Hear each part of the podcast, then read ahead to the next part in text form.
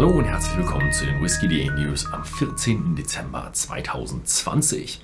Und es gibt wieder eine Reihe interessanter Nachrichten. Die erste Nachricht ist, es gibt eine Baugenehmigung für eine neue Brennerei auf der Isle of Isla.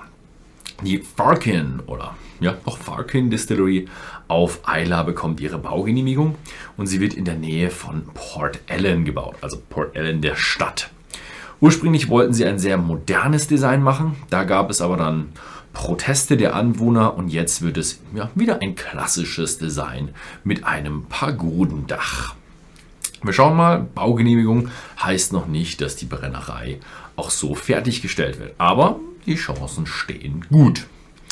Glencairn 1975 ist die letzte Abfüllung der Jubiläumsabfüllungen von Gordon und MacPhail. Ähm, vier Abfüllungen gab es bereits ähm, und die letzte ist jetzt eine ja, Abfüllung, die in der Glenbergie Distillerie destilliert wurde auf den Lomond Stills. Sie ist 44 Jahre alt, auf 110 Flaschen limitiert mit äh, 54,2% Volumen. Schon relativ viel für einen für 44 Jahre alten Whisky. Sehr, sehr interessant. Aber wahrscheinlich auch sehr, sehr teuer. Als nächstes haben wir Johnny War. Ja, nee, wir fangen an mit Diageo. Diageo entlässt 22 Mitarbeiter der Destillerien in Schottland. Sie haben insgesamt in den Destillerien 550 Angestellte und noch vor Weihnachten werden davon 22 entlassen. Welche Destillerien betroffen sind, ist nicht bekannt.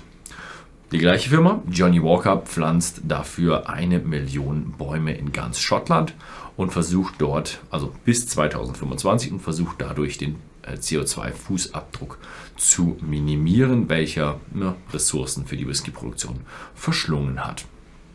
Dann haben wir noch das Spirit of Speyside Festival. Es soll 2021 wieder stattfinden. Geplant ist es vom 28. April bis 3. Mai. Äh, es wird auch wieder Corona-Maßnahmen geben, aber wir werden sehen.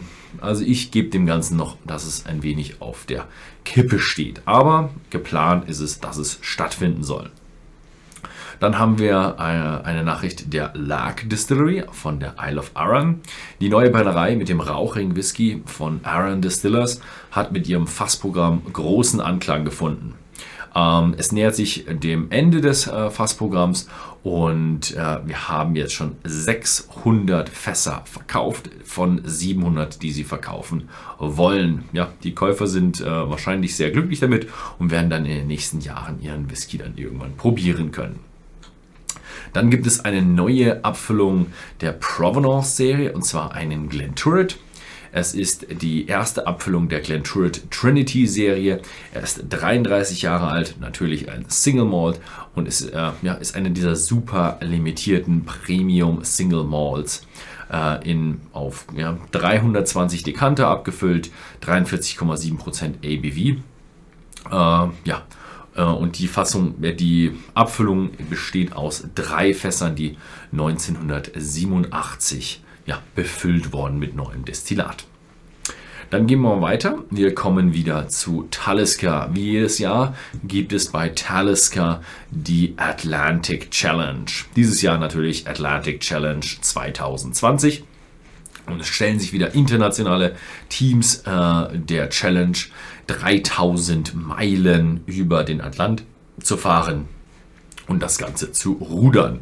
Das Ganze dauert zwischen 30 und 90 Tagen und klingt erstmal halsbrecherisch. Und zurzeit ja, werden äh, die Teams aufgestellt und dann wird irgendwann die Challenge beginnen. Als nächstes wieder ein bisschen mehr zurück zum Whisky. Kommen wir zur Razay äh, Inaugural Release. Also ihr erste Release. Der erste Single Malt der Isle of Razay Distillery. Es ist ein Razay Distillery Malt Whisky, der 100% aus äh, der Razay Distillery auf Razay äh, ähm, ja, hergestellt wurde. 100% der Gerste kommt daher. Das Einzige, was sie sagen, was sie zukaufen, ist äh, der Torf, der aus den schottischen Highlands kommt. Und da gibt es schon Planung, äh, lokal den Torf zu stechen.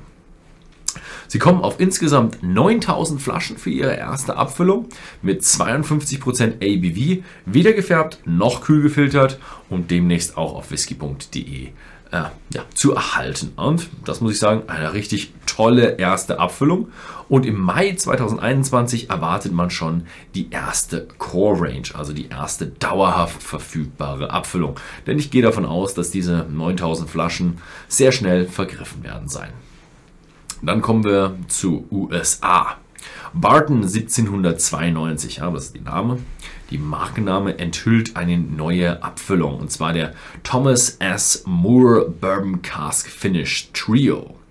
Und ähm, ja, es soll eine Ultra-Premium-Marke für ihr Portfolio werden.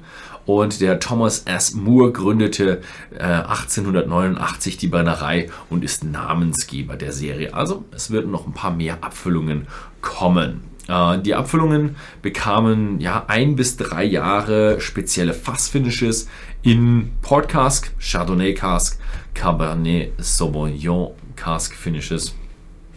Ich habe es bestimmt wieder falsch ausgesprochen. Äh, und äh, Cabernet Finished Bourbon. Also erst Bourbon und dann gefinished. Und das soll dann Ultra Premium werden. Bin gespannt. Vielleicht werde ich auch mal eine Flasche abbekommen, um sie probieren zu dürfen. Dann haben wir noch eine Nachricht aus Japan eine neue äh, Brennerei in Japan. Und ja, wenn ich sage neu, dann ist es wieder nur eine Aufmachung. Nur die berühmte Krauizawa Distillerie kündigt Pläne für eine neue Distillerie an. Ich war auch in Japan und ich habe ja, die Krauizawa Location besucht, sagen wir es mal so. Also damals, wo die Brennerei gestanden ist, bin ich hingefahren. Mittlerweile ein Wohngebiet, da haben mich die Leute ein bisschen angeguckt, was ich da wollte.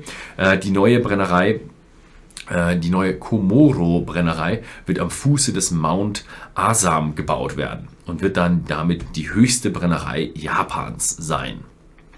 Die Gegend, wo man da hinfährt, ist wirklich extrem bergig und ich gehe mal davon aus, dass der Whisky auch etwas teurer sein wird, weil es ziemlich schwierig ist, äh, dort logistisch hinzukommen. Ähm, man hat schon eine Berühmtheit eingestellt, und zwar der ehemalige Whisky-Hersteller von Kavanagh, Ian Shang, wird zum Master Blender und Master Distiller der neuen Brennerei.